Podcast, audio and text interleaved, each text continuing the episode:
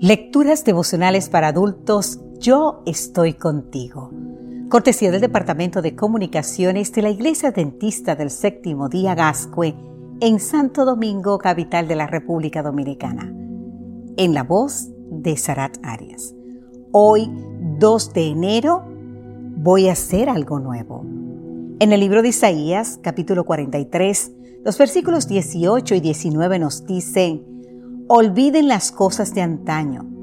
Ya no vivan en el pasado. Voy a hacer algo nuevo. Ya está sucediendo. Cada año las autoridades del condado de Miami-Dade, donde yo vivo, envían a sus residentes un manual titulado Are You Ready? En español, ¿estás preparado? que es una guía oficial para que cada persona tome todas las medidas de seguridad necesarias contra los huracanes. Y aunque la temporada de huracanes oficialmente comienza el primero de junio, la guía especifica que cuanto antes comiences a prepararte mejor.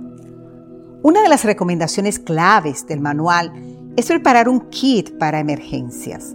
Entre otras cosas, el kit de emergencia debe tener un galón de agua por persona para cada día, alimentos enlatados, abridor de latas, medicamentos, linterna, radio, baterías, desinfectantes, en fin, entre muchas cosas.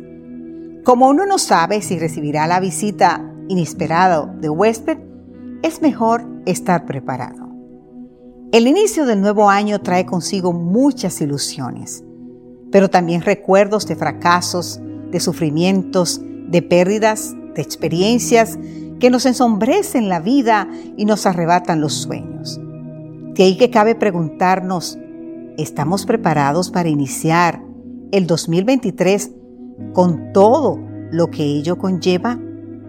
Creo que vamos a necesitar un kit que nos ayude a salir bien, que nos ayude a salir bien librados. Y la Biblia nos dice todo lo que debe tener dicho kit. La Biblia es el manual de instrucciones por excelencia, la guía que todos deberíamos seguir para la vida.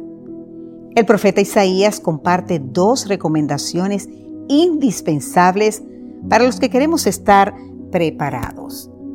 Preparados contra los desafíos que nos traerá el nuevo año. Ya no vivan en el pasado. Voy a hacer algo nuevo. Ya está sucediendo. ¿No se dan cuenta? La primera es esta. Ya no vivan en el pasado, obsesionados con el pasado Dejamos de disfrutar el presente y caemos en cuadros depresivos. El comienzo de un nuevo año nos invita a olvidar ese pasado que aviva el deseo de quejarnos por lo que hemos perdido. La segunda es creer esta maravillosa promesa. Voy a hacer algo nuevo.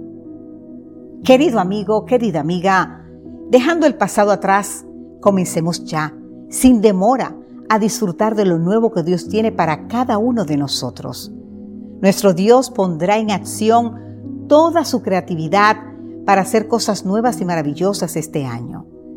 Agreguemos esos dos elementos a nuestro kit y estaremos preparados no solo para salir bien librados del 2023, sino para que de él salga algo bueno en términos de nuevo crecimiento personal y nuestra fe en Dios.